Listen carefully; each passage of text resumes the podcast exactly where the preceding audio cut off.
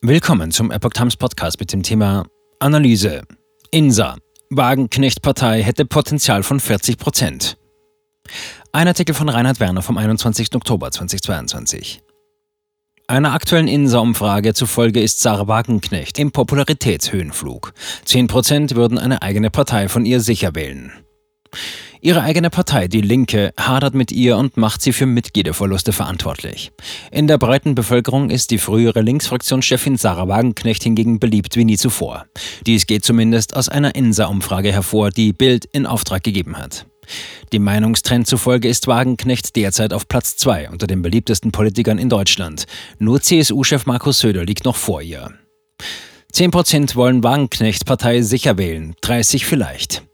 Der Umfrage zufolge würden es nicht nur 33 Prozent der Befragten begrüßen, würde Sarah Wagenknecht mit einer eigenen Partei zur nächsten Bundestagswahl antreten.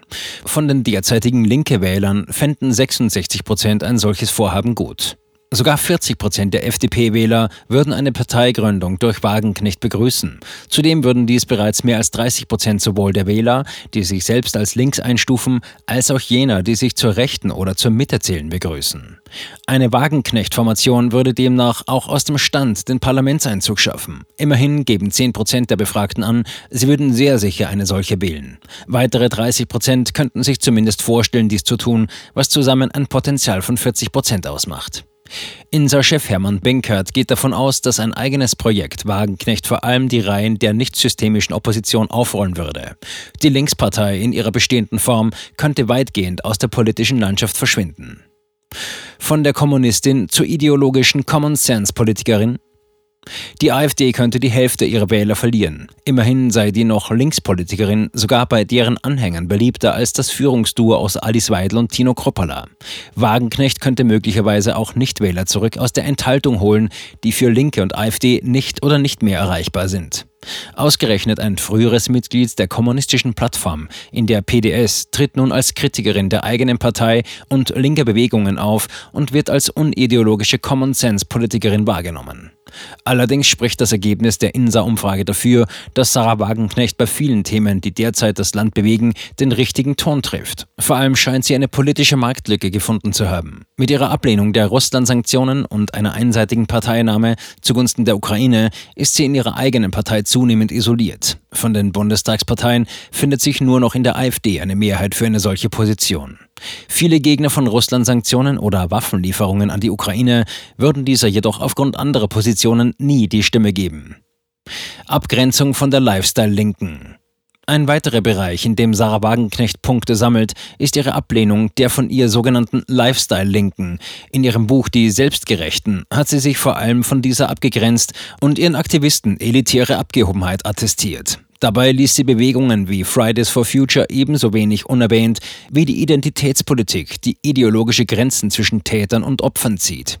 Themen wie Gender gehen aus Sicht Wagenknechts an den Interessen der Mehrheit der Menschen vorbei. Die Linke solle sich stattdessen um Anliegen wie Chancengleichheit für Arbeiter, Geringverdiener oder die Mittelschicht kümmern. In der Corona-Politik trat Wagenknecht gegen die einrichtungsbezogene Impfpflicht und für eine freie Impfentscheidung ein. Lediglich älteren Menschen und Angehörigen von Risikogruppen sei eine Teilnahme an der Impfung zu empfehlen. In der Welt rechnete sie jüngst mit der Kriegsbesoffenheit des moralisierenden Linksliberalismus ab. Gegen offene Grenzen und für Bekämpfung von Fluchtursachen. Wirtschaftspolitisch hat sie sich von kommunistischen Positionen entfernt.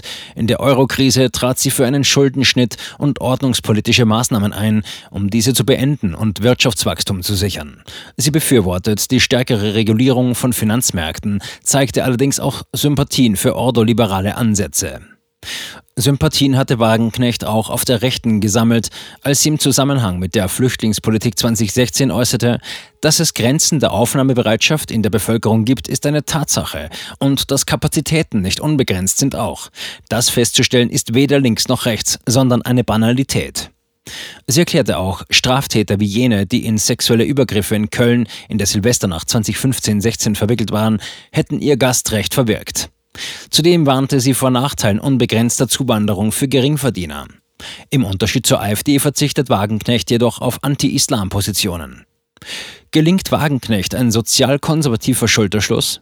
Bereits 2019 liebäugelte die aus der AfD ausgetretene Frauke Petri mit einer möglichen Kooperation mit Wagenknechts kurzlebigem Aufstehen-Projekt.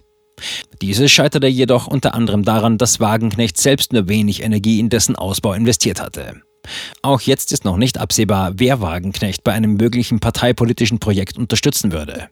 Die Erfolgschancen hängen auch davon ab, ob sie seriöse Persönlichkeiten mit einem gewissen Bekanntheitsgrad dafür gewinnen könnte. Zu den möglichen Ansprechpartnern könnten etwa Jürgen Todenhöfer oder Hans-Georg Maaßen zählen.